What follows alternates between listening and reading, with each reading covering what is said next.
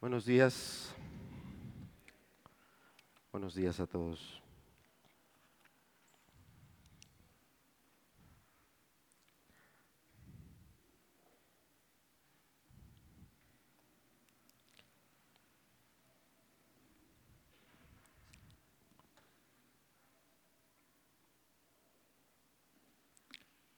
Veo algunas personas que nos, que nos visitan, no les había visto antes. Sean bienvenidos. Dios nos conceda al final tal vez una oportunidad de saludarles ya de manera personal y conocerles por nombre. De momento, qué gusto que nos acompañen, gracias a Dios. Somos una iglesia cristiana, no tenemos ninguna afiliación denominacional porque no lo vemos en la escritura. La escritura no habla de bautistas, no habla de pentecostés o presbiteriano, metodista. La Biblia habla de cristianismo y nosotros creemos en eso.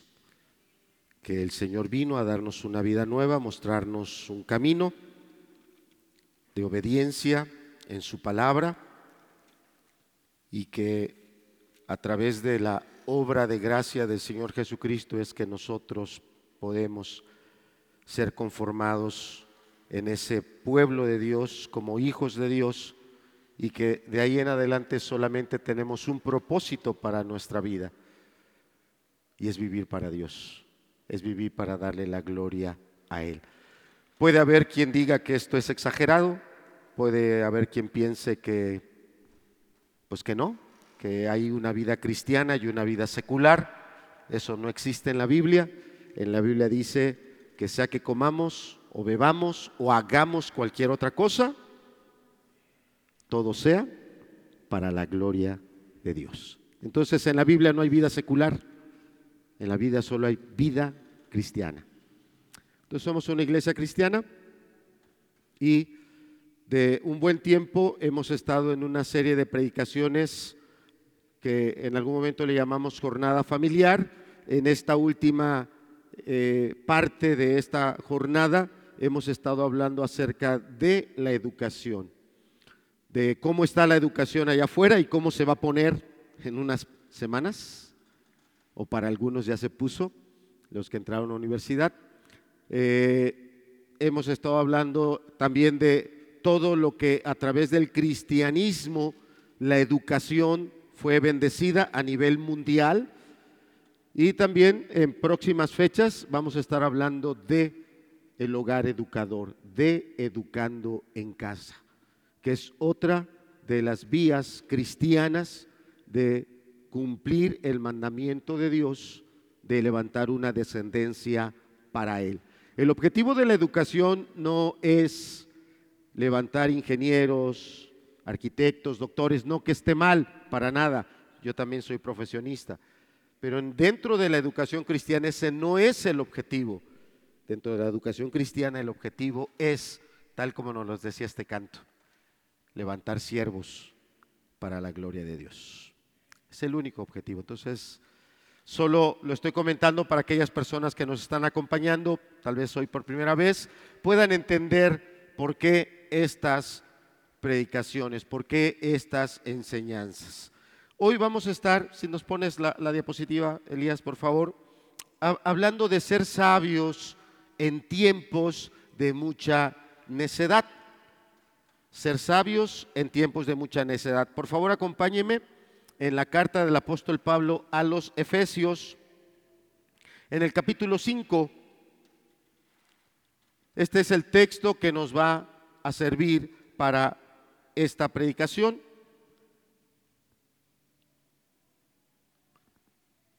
Ser sabios en tiempos de necedad, ser sabios en tiempos necios. Ya tenemos ahí las diapositivas. Dice el pasaje, también lo va a tener ahí en la pantalla, decir en las pantallas, pero una de nuestras pantallas está de vacaciones, así que aquí está. Dice en el verso 15, mirad pues con diligencia cómo andéis, no como necios, sino como sabios, dice ahí. Aprovechando bien el tiempo, porque los días son malos. Verso 17. Por tanto, no seáis insensatos, sino entendidos de cuál sea la buena voluntad del Señor. Verso 18. No os embriaguéis con vino, en lo cual hay disolución. Antes bien, sed llenos del Espíritu. Verso 19. Hablando entre vosotros con salmos, con himnos y cánticos espirituales, cantando y alabando al Señor en vuestros corazones. Terminamos en el verso 20, dando siempre gracias a Dios, dando siempre gracias por todo al Dios y Padre en el nombre de nuestro Señor Jesucristo. Dando siempre gracias por todo al Dios y Padre en el nombre de nuestro Señor Jesucristo. Yo quiero invitarle a todos que podamos orar juntos, pidiendo a Dios que nos bendiga a través de su palabra. Puede ser que algunos estemos en este momento aquí en este lugar, sentados o aún aquí al frente, pensando, soy la persona más sabia, soy la persona más entendida, soy la persona que tiene más claridad.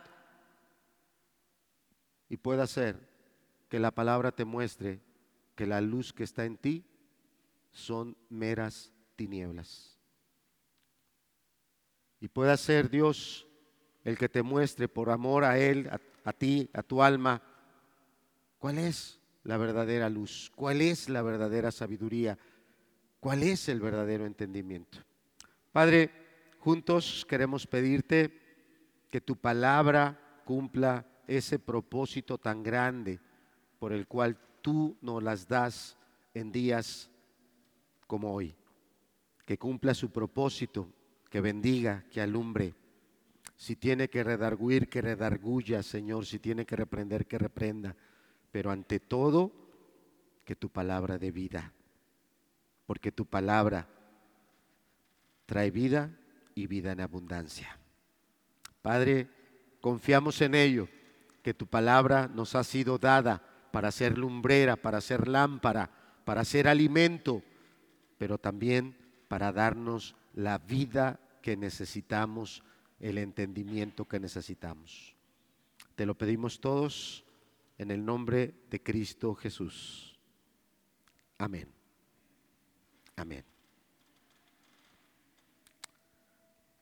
Si nos pones la siguiente diapositiva, e, esta siguiente diapositiva es entre fotografía, dibujo de este lugar llamado Éfeso al día de hoy, si usted en algún momento puede hacer un viaje, va a encontrar ruinas como esta, ruinas que son obviamente cada año eh, por millones de personas visitadas. Y, es un testimonio, ¿verdad?, de este lugar que hoy a través de el texto que Dios inspiró al apóstol Pablo, hoy, hoy estamos usando. Entonces, yo quiero presentarte un poquito acerca de Éfeso para, para entrar en contexto, para que podamos tener un enfoque, porque de repente tomamos algún pasaje y, no nos estamos conectando con él no alcanzamos a, a, tener e, e, e, esa influencia de la palabra por algunas cosas que, que, desconocemos. Entonces, Éfeso es un lugar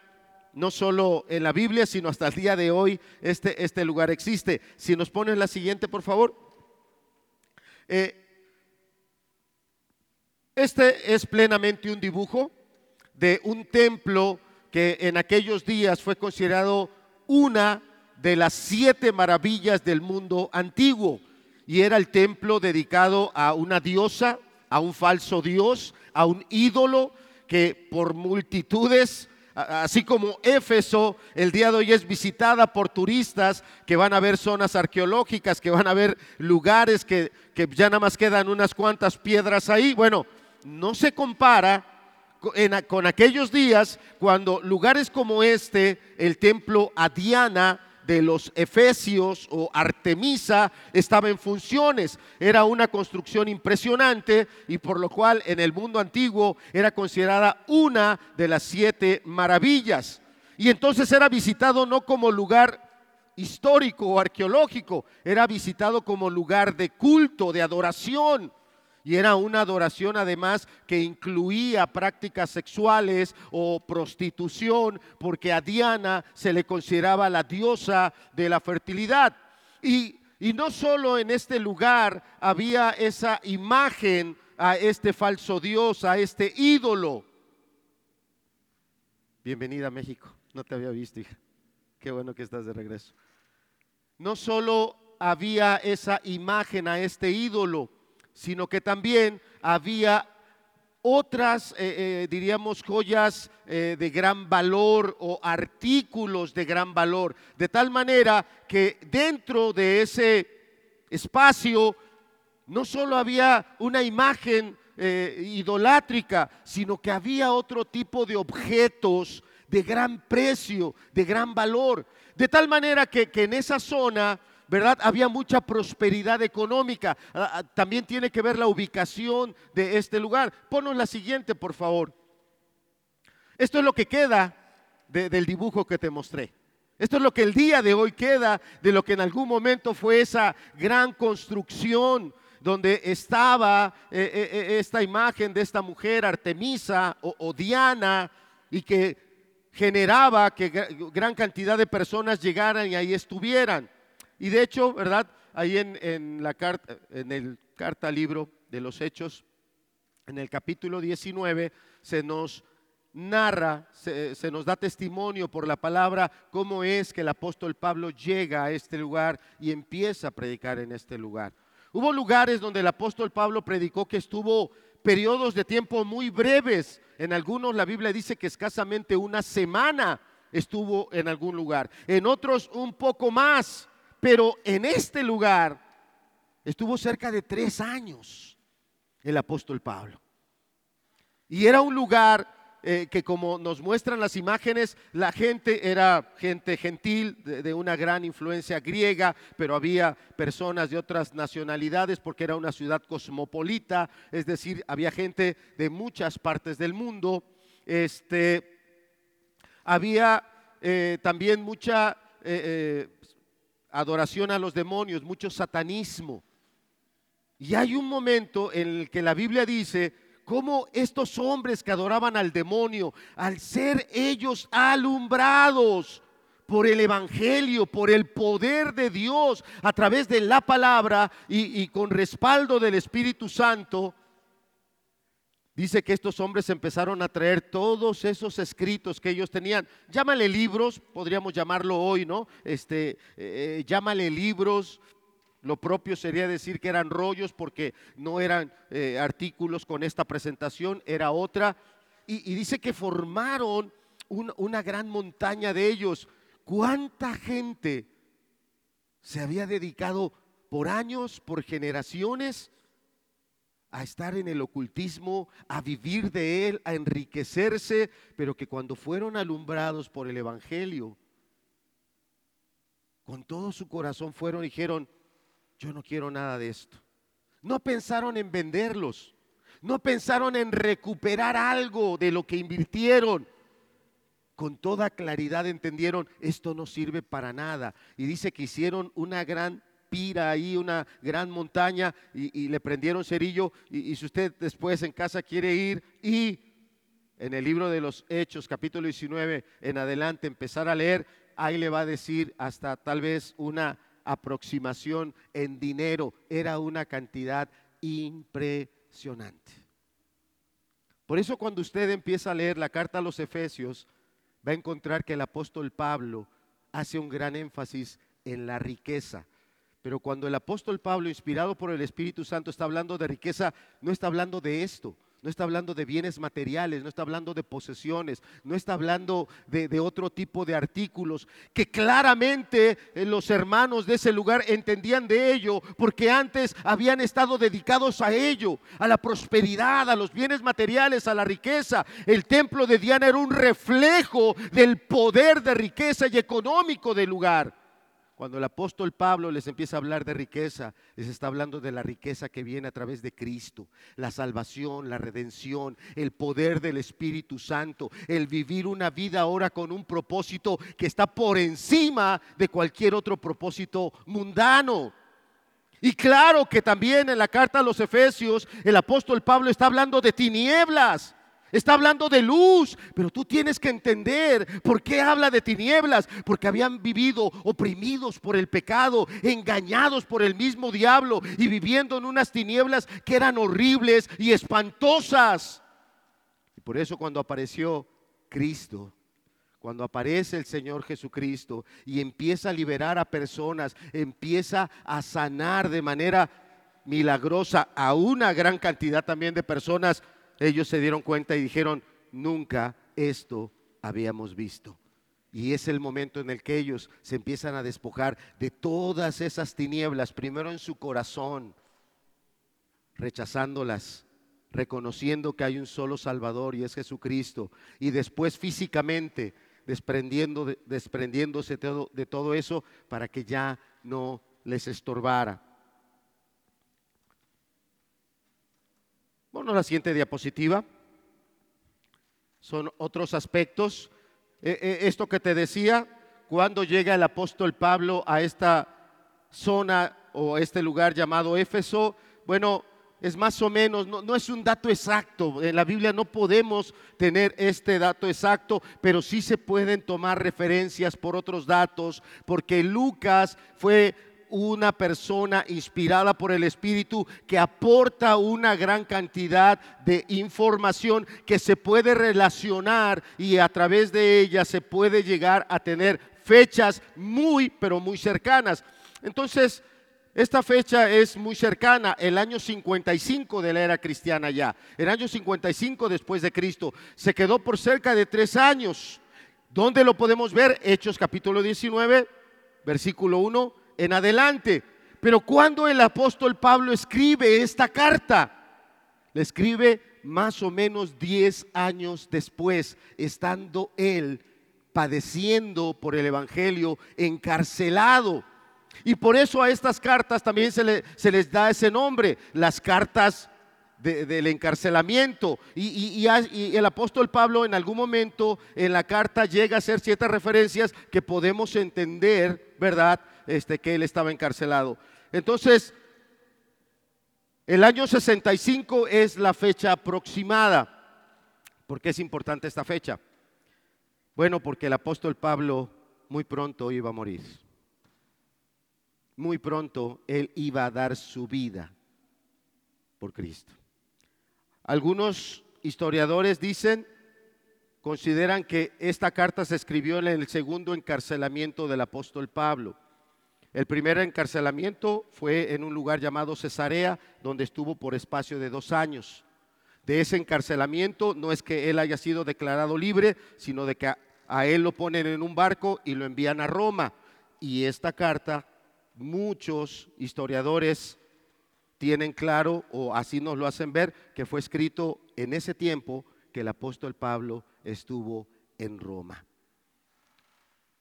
Él el apóstol Pablo, más o menos su fecha en la que él da su vida por el Evangelio es por ahí del año 67, por mucho el año 68.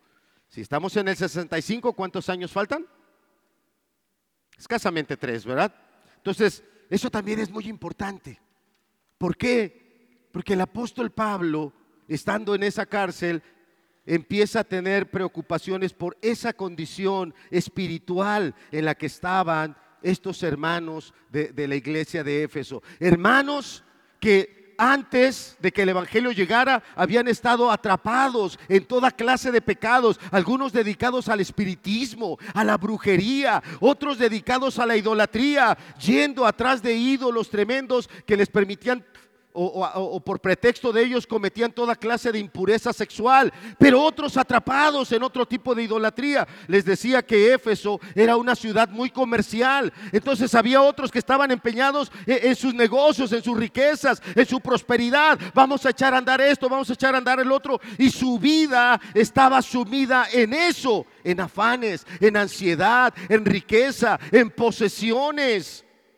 para nada pensando en una eternidad, hasta que se les anuncia el Evangelio, hasta que ellos pueden a través del Evangelio ver con claridad sus pecados y a través de la gracia del Señor ser llevados a una nueva vida en libertad en Cristo.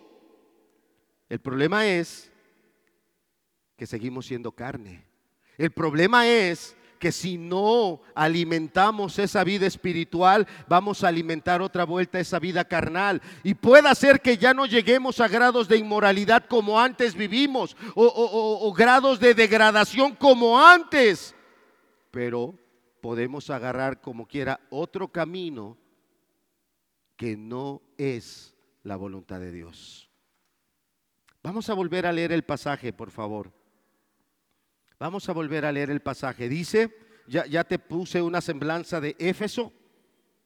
Ahora va, ya con esta semblanza, entendiendo por qué el Espíritu Santo dirigió al apóstol Pablo a compartir este mensaje por hermanos que estaban en un lugar de mucho pecado, de mucha maldad, pero independientemente de eso, porque nuestra propia carne nos puede llevar otra vuelta al pecado. Verso 15, mirad pues con diligencia como andéis, no como necios, sino como sabios. Y yo quisiera ahora que tú pusieras así como en tu imaginación dos figuras humanas tuyas, que tú pudieras verte a ti mismo en, en tu mente, una imagen tuya y en un lado de esa imagen tú vayas apuntando si tú tienes estas características que dice aquí de sabiduría, de prudencia, de humildad y, otras más que se van a ir resaltando y tú puedes decir, sí, sí, yo, yo estoy así.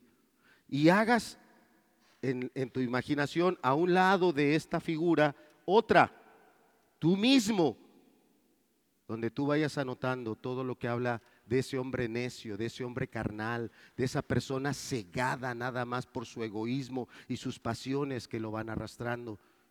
Y tú mismo puedas ver, ¿qué estoy alimentando en mí? ¿Lo espiritual? ¿Lo eterno? ¿O estoy bien afanado en lo material?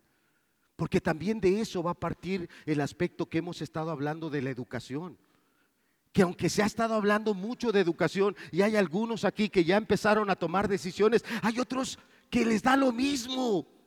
No les interesa el aspecto espiritual de tus hijos. No les interesa que, allá en la escuela les empiecen a inducir en ideologías totalmente corruptas y hasta demoníacas. No te interesa. O aquellos de los jóvenes que algunos están aquí presentes y en días pasados estuvimos en un campamento y en ese campamento Dios vino y hizo una obra en ti que tú puedas considerar ya a estas alturas, una semana después, que estoy alimentando en mí? ¿Lo espiritual? ¿O ya empecé otra vuelta con actitudes necias? A alimentar esa carne, a abrirle la puerta a esas pasiones, a andar en esos caminos de oscuridad y de pecado. Yo quiero que tú, usted en su mente ponga estas dos imágenes o si no lo quieres hacer imaginario, pues muy sencillo, hazlo muy gráfico. Agarra tu libreta, ahí en tu libreta pon una rayita en medio y de un lado pon sabio y del otro lado pon necio y ahí tú le vas poniendo palomita. Ah, hay más palomita del lado de mi carácter necio. Hay más palomitas del lado de mi corazón necio. Hay menos palomitas del lado de un corazón sabio. O al revés, quiera Dios que sea así. Volvemos a la lectura. Dice entonces, mirad pues con diligencia cómo andéis, no como necios, sino como sabios, aprovechando bien el tiempo. ¿Qué dice ahí? Porque los días son malos. Por tanto, no seáis insensatos, sino entendidos de cuál sea la voluntad del Señor. No os embriaguéis con vino, en lo cual hay disolución, antes bien, sed llenos del Espíritu, hablando entre vosotros con salmos, con himnos y cánticos espirituales, cantando y alabando al Señor en vuestros corazones, dando siempre gracias por todo al Dios y Padre en el nombre de nuestro Señor Jesucristo.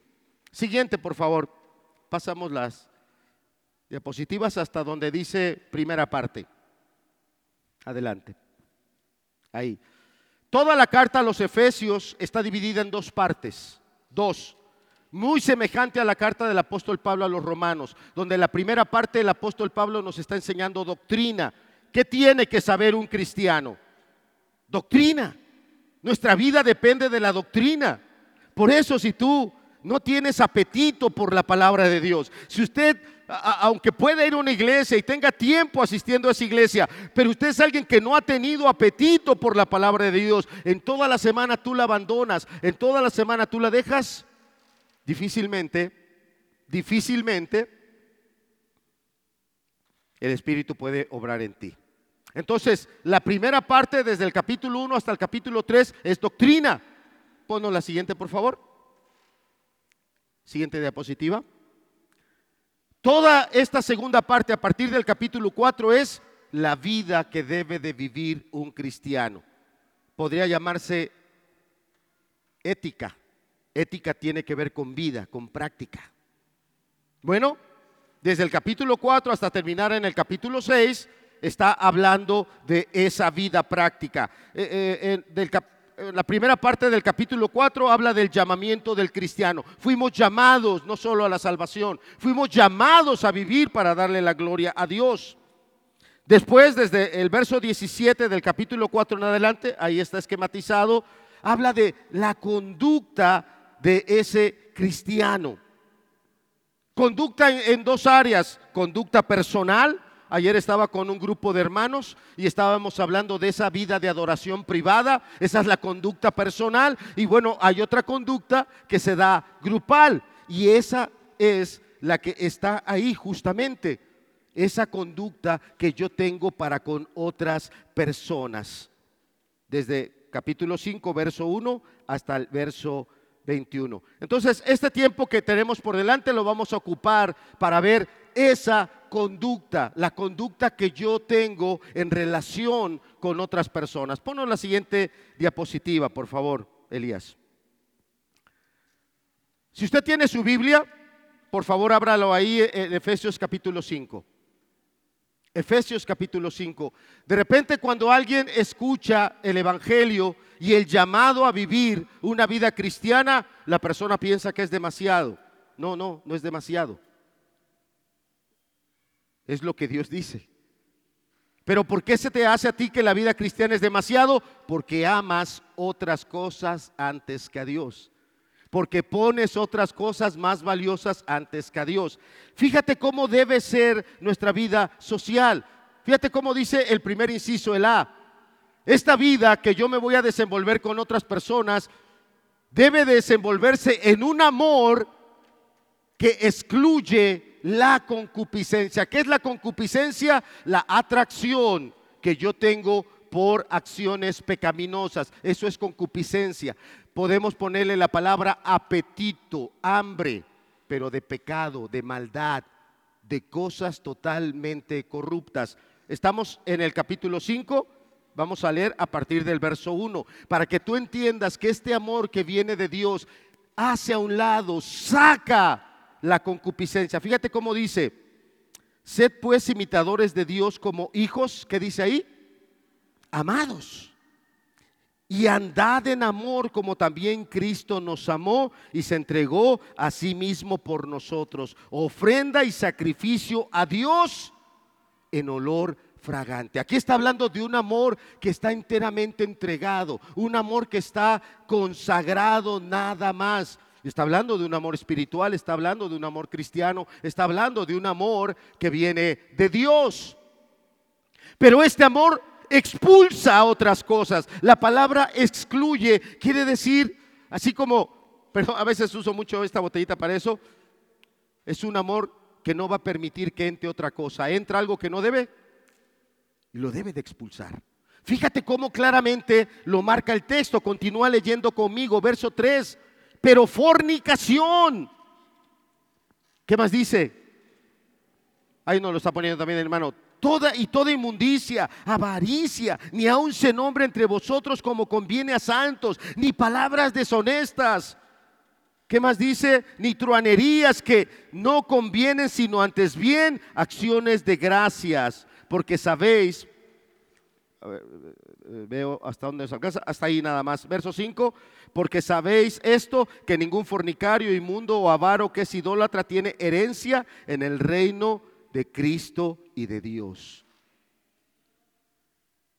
Ve empezando a poner, si ya hiciste tu lista y de un lado pusiste necio y del otro lado pusiste sabio, pon, regrésanos a la diapositiva, Elías, pon si tú tienes este amor que excluye todo lo demás, que es capaz de sacar de ti como si fuera un vómito, la avaricia, la inmundicia, la atracción que sentimos por pecados en los cuales antes estuvimos esclavizados, pero hoy dices, no quiero nada con esto.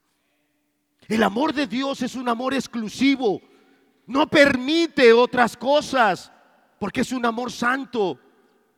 Si tú lo tienes, eres un hijo de Dios, eres una hija de Dios. Si tú lo tienes, Dios te va a estar alumbrando y te va a estar dirigiendo. Recuerda a quién se escribió esta carta. Se escribió esta carta, hermanos, que tenían a dos cuadras el templo de Diana, que tenían a dos cuadras prostitutas que no cobraban nada, o también había hombres que se prostituían y también había homosexualismo y toda clase de aberraciones. Tenían fácil el pecado sexual. Nada más era que dieran la vuelta y fueran y se metieran ahí y se iban a atascar de toda clase de inmundicia. Clase de inmundicia que hoy es tan fácil que tú la abras, la veas, la escuchas, te deleites, te perviertas. Mirad pues con diligencia cómo andéis. ¿Cómo andas? ¿Tienes ese amor que excluye todo lo demás? Ese amor que dices es que es para Él y nada más que para Él. ¿Tienes ese amor que dices, no, esto ya no, esto ya no, esto ya no? Esa es la vida social. Eso es lo que le pide una esposa al esposo, que no sea infiel. Es lo que le pide el esposo a la esposa, que tenga esa integridad de amor. Es lo que los padres le pedimos a los hijos, que anden en esa enseñanza. Si le estamos dando una enseñanza que venga primero del espiritual y después abarque otras áreas académicas, les estamos pidiendo exclusividad, un amor que excluya a lo demás. ¿Cuántos de nosotros tal vez en casa tenemos una taza? Ah, esa es mi taza, nadie más puede tomar ahí, ¿eh? Algunos se rieron, así que sí la tienen. Llegando se la regalas. Ah, no es cierto. No es cierto. Algunos tenemos hasta nuestro lugar donde nos sentamos. ¡Eh! Hágase para allá, hágase para allá. Ya sabe de quién es ese. Bueno, lo único que estoy queriendo decirte es, eso te ayuda a entender el amor que primero nos da Dios, porque este no es un amor que surja de nosotros, es un amor que vino primero de Dios. Hoy amamos a Dios porque Él nos amó primero, con esa exclusividad. Qué hermoso el canto que nos ministraba hace rato el hermano, ese canto que dice que Él descendió del cielo y de todo se despojó y se hizo un siervo, se hizo tu siervo. Él se quitó la corona y se puso la manta para limpiar todos tus pecados. No me digas que no te amó. No me digas que no te ha amado. Lo que debes responder es si tú vas a responder a ese amor con ese corazón exclusivo. ¿Cómo debe ser mi conducta social con todos los que me desenvuelvo? Un amor que refleje una persona que se excluye de todo eso. Ay, qué payasa, ay, sí, muy santita, ay, sí, tus castos oídos. No, no se trata de mí, se trata de la gloria de Él.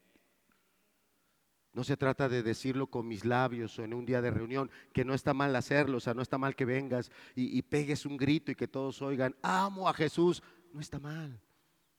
No está mal que vengas y levantes tus manos y le digas, te adoro a ti, porque toda la semana te busqué y toda la semana no me soltaste. Toda la semana me ayudaste. Pero no solo hay que mostrarle aquí amor, hay que mostrárselo también allá en todo lo que hacemos. Un amor que excluye toda concupiscencia. Hay concupiscencias que te son muy fuertes. Hay pecados que te están atrayendo mucho. Hay una solución.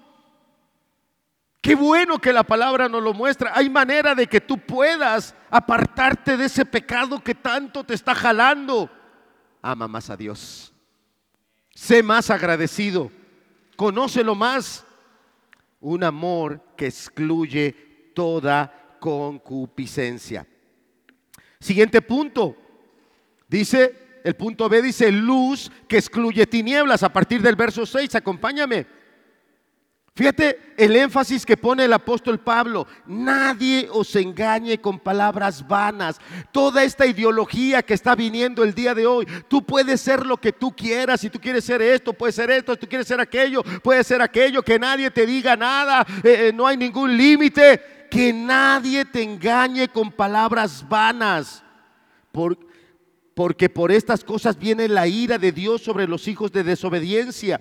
No seáis pues partícipes con ellos. Fíjate de qué carácter está hablando, porque en otro tiempo erais tinieblas, mas ahora sois luz en el Señor. Andad como hijos de luz, porque el fruto del Espíritu, ¿en qué es? En toda bondad, justicia y verdad, comprobando lo que es agradable al Señor verso 11, y no participéis de las obras infructuosas de las tinieblas, sino más bien que repréndelas, repruébalas, denúncialas.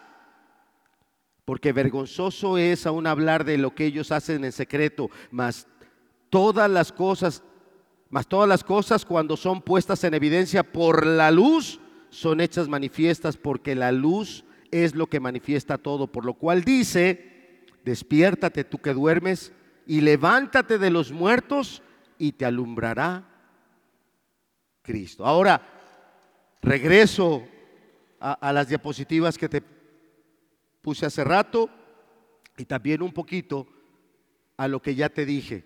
Este era un lugar que estaban enfrascados en las cosas materiales. Éfeso era un lugar poderoso económicamente. Había mucho dinero, había algunos artesanos que se dedicaban a hacer pequeñas, eh, a escala, ¿verdad? Eh, obras, no sé cómo llamarle, o si es una obra, pero hacían representaciones del templo de Diana y eran de plata y de oro y los vendían. Había mucho dinero. El Señor Jesucristo dijo, donde esté tu tesoro, estará tu corazón. ¿Cuántos de los que estamos aquí estuvimos en tinieblas?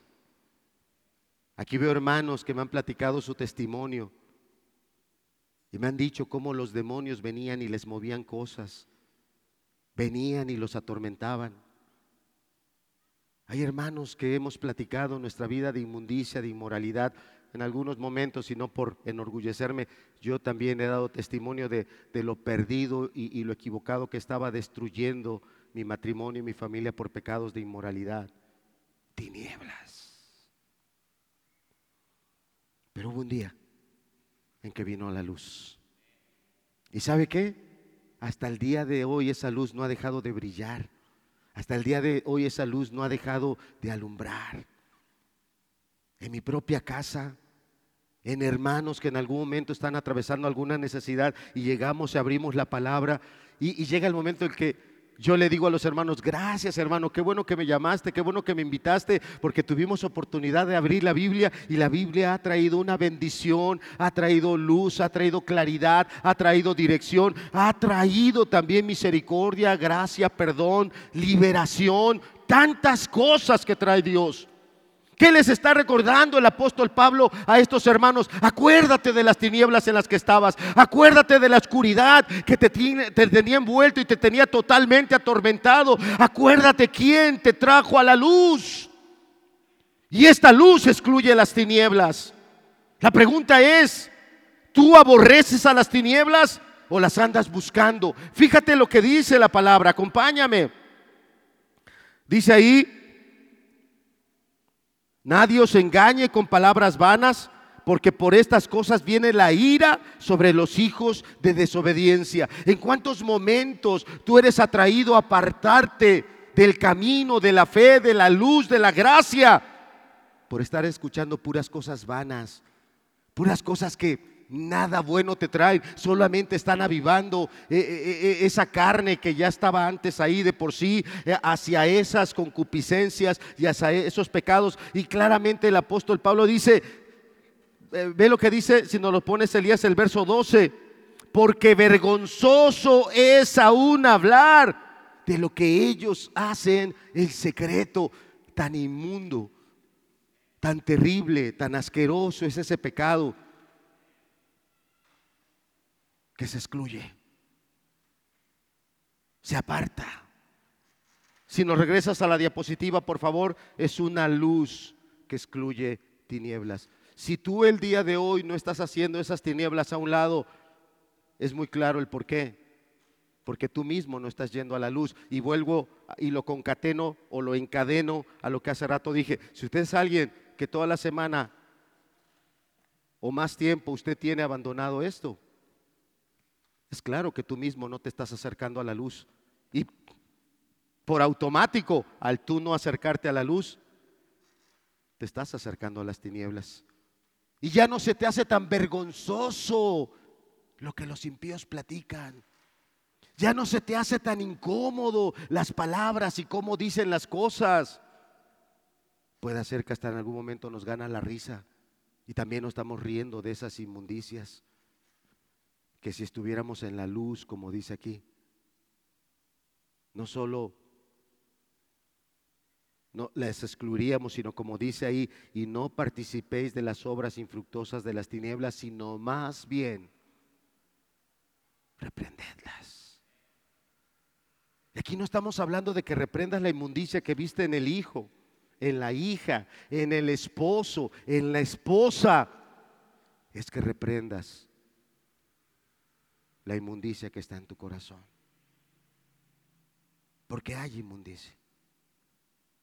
En esta semana, eh, yo, yo, yo, sé que es una mala práctica, pero yo regularmente al estar predicando, atendiendo, yo pongo mi, mi móvil en silencio o en vibrador, pero se me olvida y regularmente así lo traigo, o sea, lo traigo en modo vibrador y ya ha ocurrido que hay quien me llama y no escucho la llamada. ¿Por qué no escuchaste la llamada? Perdón. Este, no, no, no lo escuché, pues cómo lo voy a escuchar si está en vibrador. Pero esta semana eran las 3 de la, de la mañana y alguien estaba llamando, y alguien estaba llamando. Estaba en vibrador. Yo entiendo que, que fue Dios el que permitió que yo reaccionara, oyera yo la vibración y era un número que no conozco, Realmente ya de tiempo números que yo no conozco, es raro, muy raro que yo los conteste por todas las situaciones de extorsión o a veces de compañías que te quieren vender planes, paquetes y que son muy molestos. Pero esta ocasión viendo la hora dije, bueno, es una necesidad, contesté, efectivamente era una necesidad ir a ver una familia, tres, tres y media de la mañana, estar orando por una situación muy difícil y muy complicada. Y la verdad que llega un momento en que lo piensas, contestaré, no contestaré, me vuelvo a dormir y en la mañana le contesto. De verdad que tenemos tinieblas en nosotros. En algún momento queremos vivir una vida cómoda, una vida donde no me molesten en ciertos horarios, pero no entendemos. ¿Sabe que cuando Cristo vino se acabaron los horarios? Cuando Cristo vino dejó su gloria. ¿Y qué se volvió? Decía la alabanza un siervo. La pregunta nada más es si servimos a Dios y a su reino o estoy sirviendo a las tinieblas y a su reino.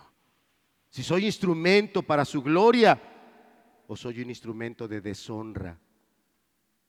La luz excluye las tinieblas. Y para que esa luz pueda estar en mí, yo tengo que buscar esa comunión con Dios a través de su palabra. Y va a haber muchas cosas que quieren impedir que yo pueda estar en comunión con Dios, pero yo tengo que poner una determinación, yo tengo que decidir qué es lo más importante.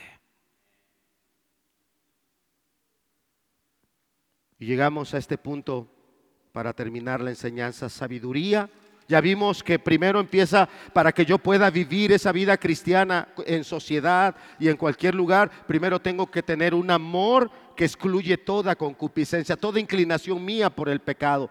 Tengo que tener una luz que excluye las tinieblas y las tinieblas ahí van a estar y en cualquier momento las tinieblas te van a querer tragar, devorar, envolver, engañar, en cualquier momento. Yo debo de buscar esa luz.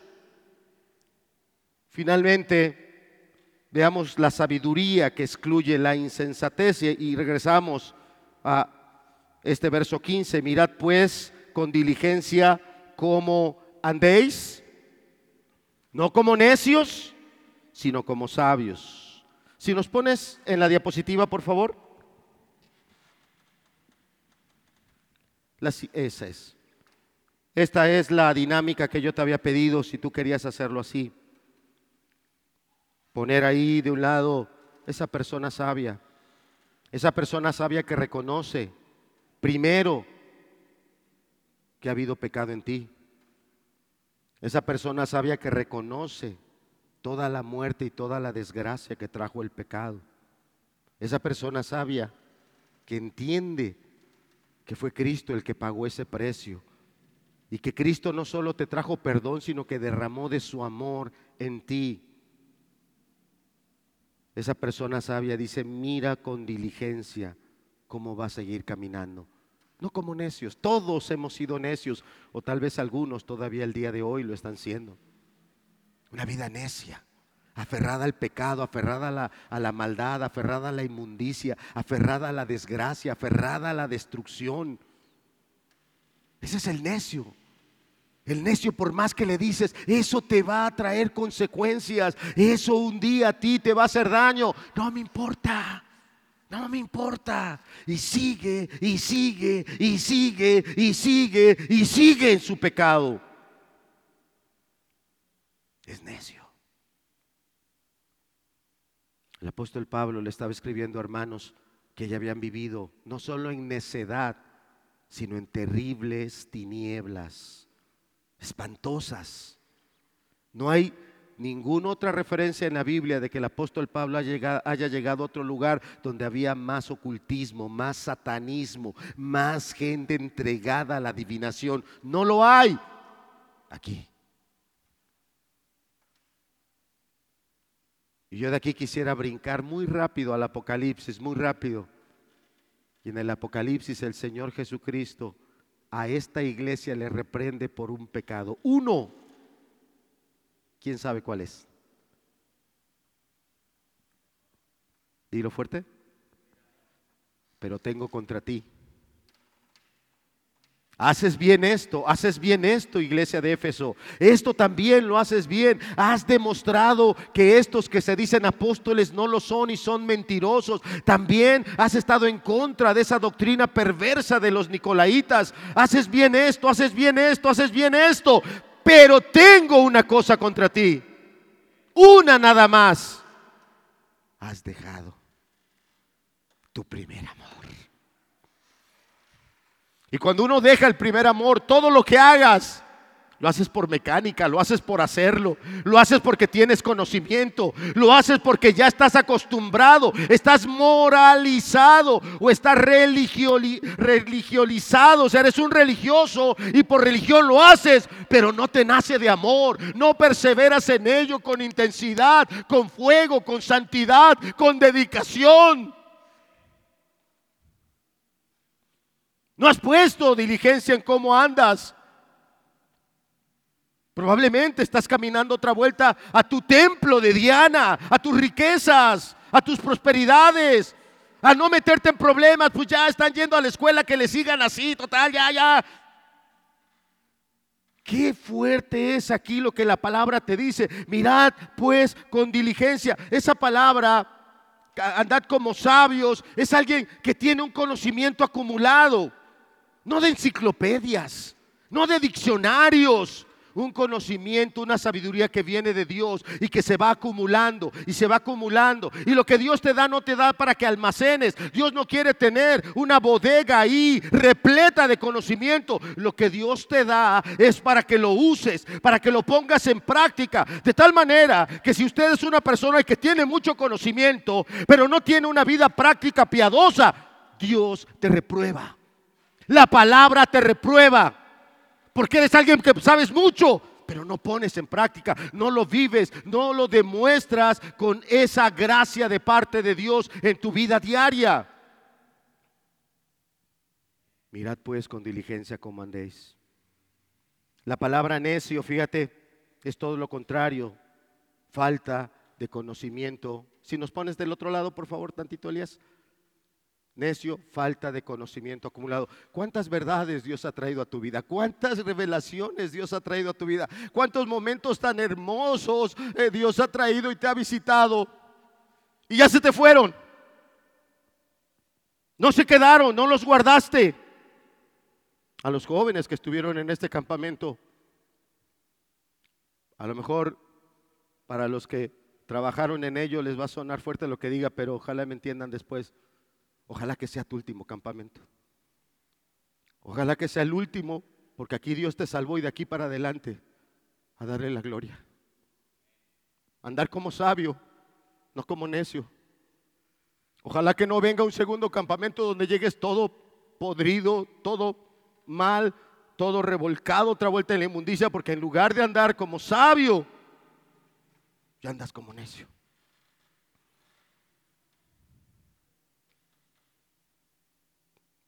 Qué palabras las del apóstol Pablo, qué palabras las del Espíritu Santo. Fíjate qué detalle, mirad pues, esa palabra mirad para nosotros en el español es una palabra tan corriente, pero en el griego está diciendo, esto requiere de mucha atención. Esto requiere de una constante observación y vigilancia. Lo que daría a entender la palabra griega. Mirad, pero luego no te dice solo tu mirada, sino que además lo hagas con una disposición, diligencia, interés, intensidad, persistencia, perseverancia. Tal vez para varios de ustedes al único que le ponen ganas es a sus caminos de pecado, a sus caminos de engaño, cómo engaño, cómo miento, cómo hago que parezca que es esto, pero fue esto. Eso es andar en necedad.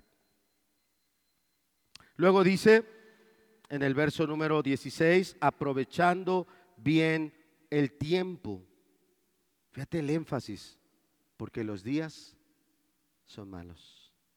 La palabra griega aquí para tiempo es, no es cronos, es kairos, que indica, así como si yo te dijera, es tiempo de mole de caderas, ¿me entiendes, no?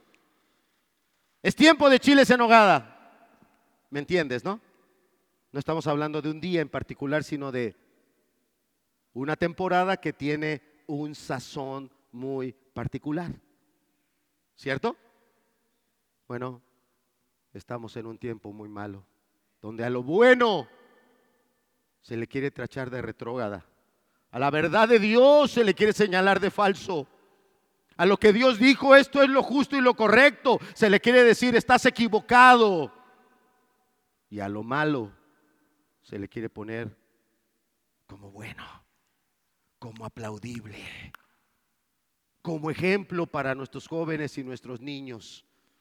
Vuelve a leer conmigo el verso 16 porque es para ti aprovechando bien el tiempo. ¿Cuál tiempo? El que Dios te está concediendo en su gracia, en su misericordia, aún en su poder, en su sabiduría, en su autoridad. Dios te está concediendo tiempo. Deja las necedades. Has sido una persona floja, perezosa para la Biblia, para las cosas espirituales. Deja de andar en tu necedad. Se ha invitado a ciertas reuniones, sea de discipulado, sea de oración. Y bueno, ¿qué esperamos? ¿O qué esperamos de manera personal, no general? Aprovechando bien el tiempo, porque los días, ¿qué son? Tú lo verás tú lo verás, hace poco un grupo en el que me llegan ciertos eh, comentarios, nos decía cómo hasta en el sistema de educación abierta, todos los libros que están ocupando tienen ya todo completamente inundado la ideología de género. Inundado. Dios, a un lado, los valores que Dios siempre ha puesto, anulados y metiendo una ideología que es totalmente perversa. ¿Aún? Porque alguien dirá, bueno, pues yo me lo llevo y ya cuando cumpla tal edad vamos a alinear, lo escribo y ahí que haga su examen es bueno. Aprovecha bien el tiempo. Mira bien cómo vas a andar. Primero tú como persona, después como alguien que tiene autoridad y que tiene que tomar decisiones. Mira bien, porque los días son malos. Fíjate cómo, si me regresas a la diapositiva, por favor.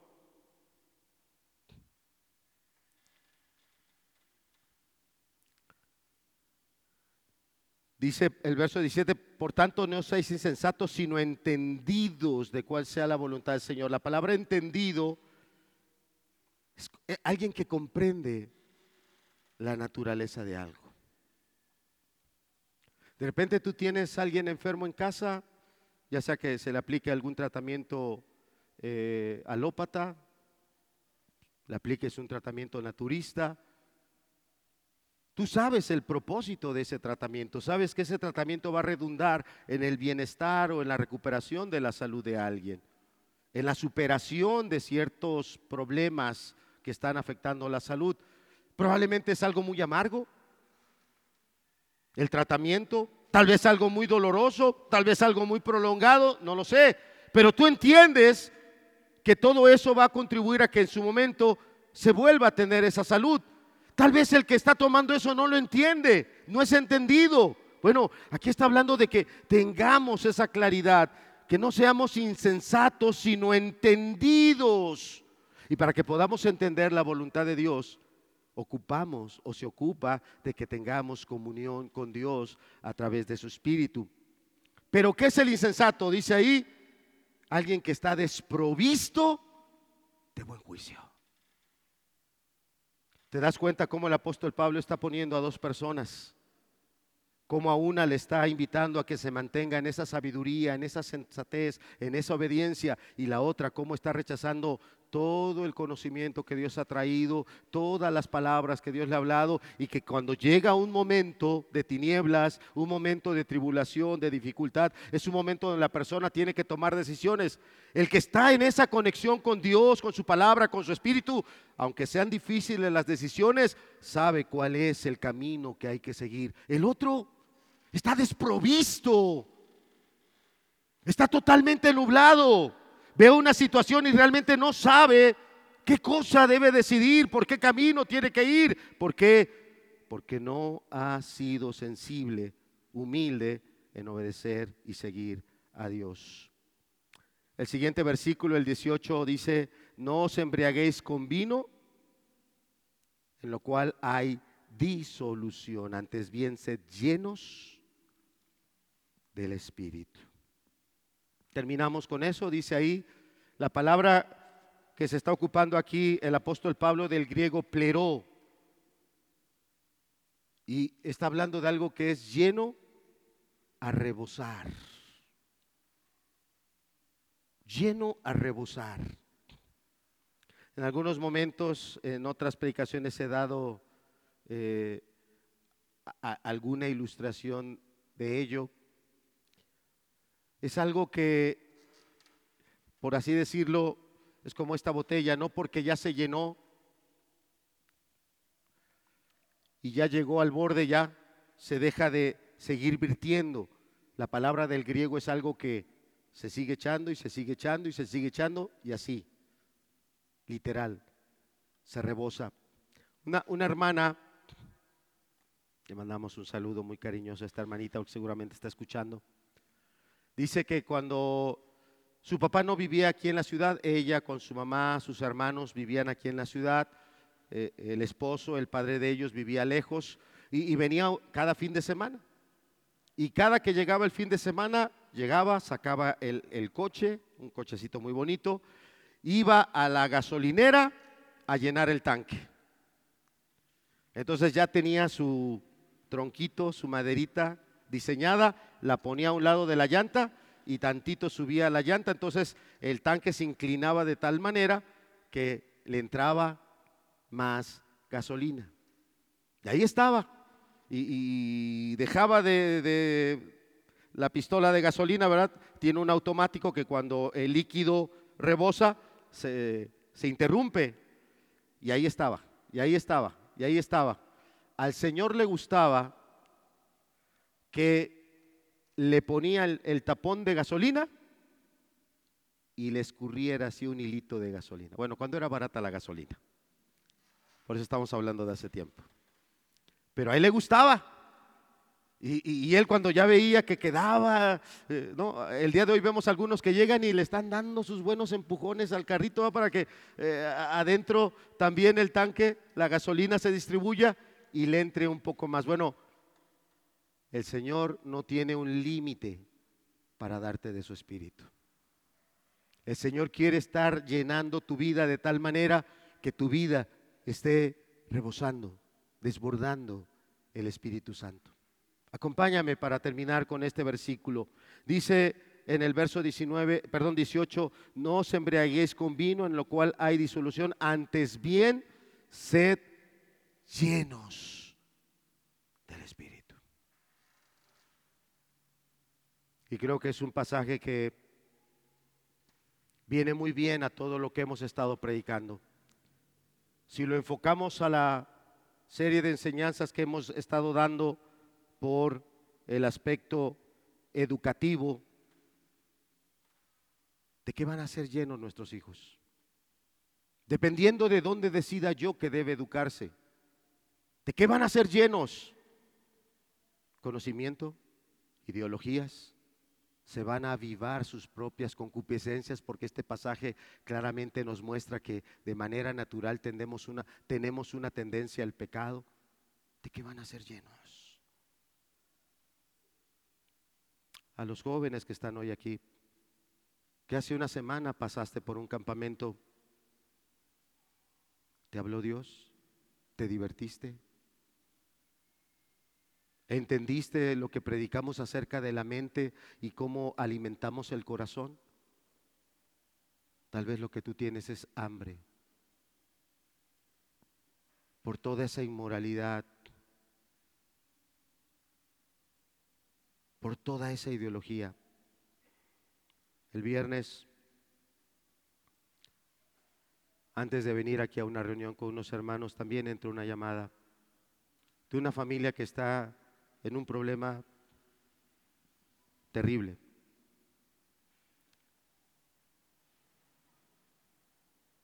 Hablaba la esposa y, daba referencia de todas las malas acciones del esposo. Y en un momento que me dio una oportunidad, le dije, ¿recuerdas en qué fecha yo te mandé un mensaje? ¿Recuerdas en qué fecha yo te dije que meditaras ese pasaje y que después tomaras un tiempo para que pudiéramos hablarlo. Algo que tiene meses. Nunca quiso. Este día que entró la llamada era un problema terrible.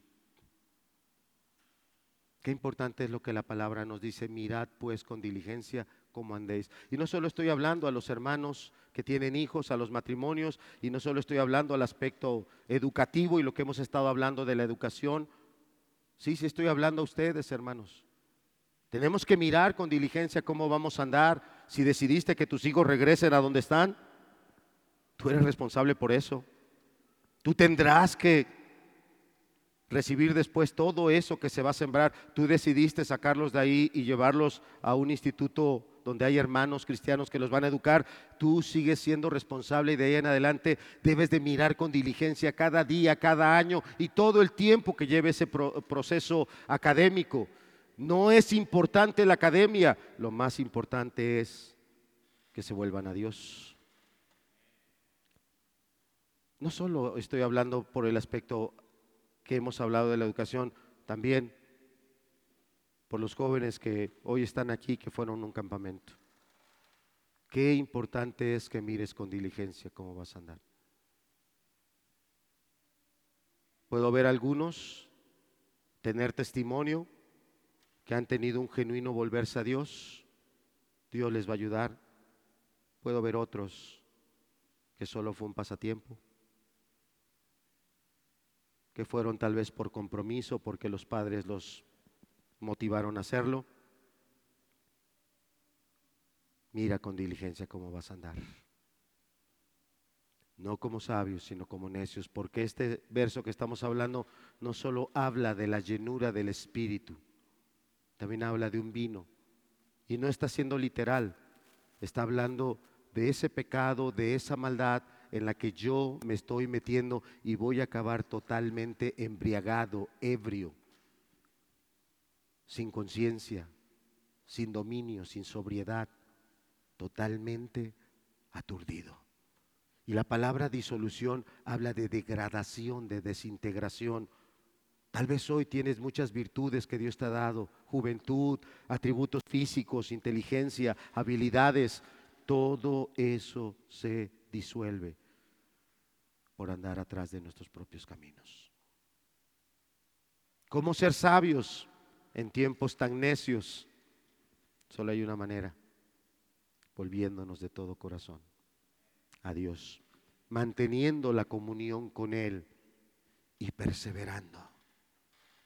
Y te decía, brincando hasta ese pasaje del Apocalipsis, esta iglesia, había un momento en el que parecía que todo andaba bien, en, obras, en acciones, pero el Señor le dijo, pero tengo contra ti que has dejado tu primer amor. Y esa iglesia, como le dijo el Señor, arrepiéntete y vuelve a hacer tus primeras obras. ¿Cuáles son esas obras?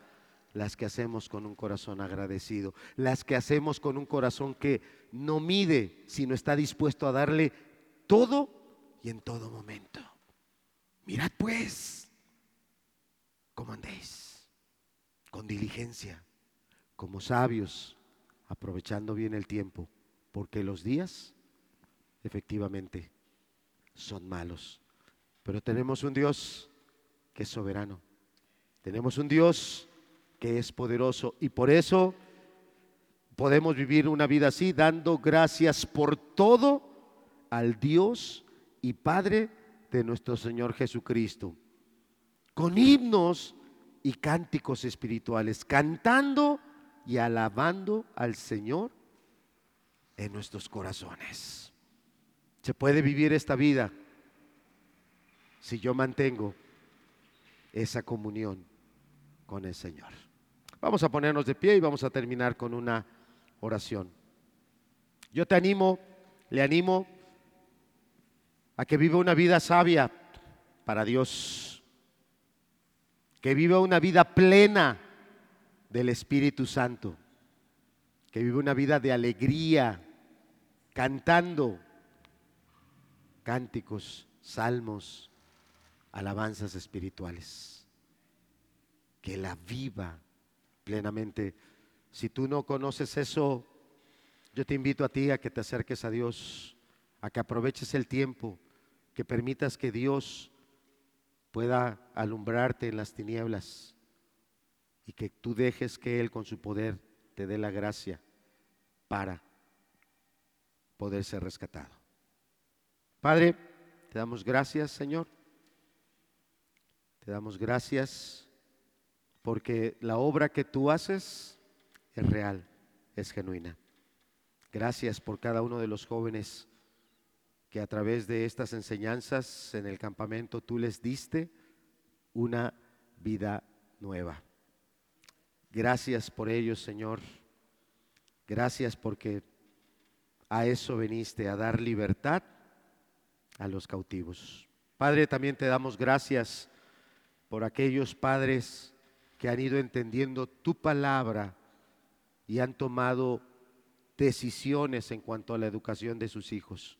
Padre, empieza un camino que va a ser para algunos tal vez largo, complicado, pero Señor, tal y como tu palabra nos promete, tú eres la luz y tú serás esa lámpara cada día en el camino de estos hermanos para llevarlos por la dirección correcta en cuanto a las decisiones que tomaron. De nuestros jóvenes, Señor, de nuestros jóvenes que están en grados universitarios, de verdad, que la palabra tuya les traiga temor y les ayude a entender que hay un momento en el que el pecado nos engaña y podemos creer que eso es lo mejor de la vida, pero tal y como tu palabra lo dice, es vivir en necedad y lejos de acabar llenos, se acaba vacío, se acaba en un estado de embriaguez y de denigración. Padre, en nuestros jóvenes y en aquellos que están en universidad, sé tú la luz para ellos, Señor. Sea tu verdad la que les pueda mostrar con claridad tu amor, tu gracia y en su momento tu poder. Padre, gracias por este tiempo. Permítenos, Padre, en las siguientes actividades que continúan a lo largo del día, que tú seas glorificado y que nosotros seamos edificados y bendecidos por ti. En el nombre de Cristo Jesús. Amén.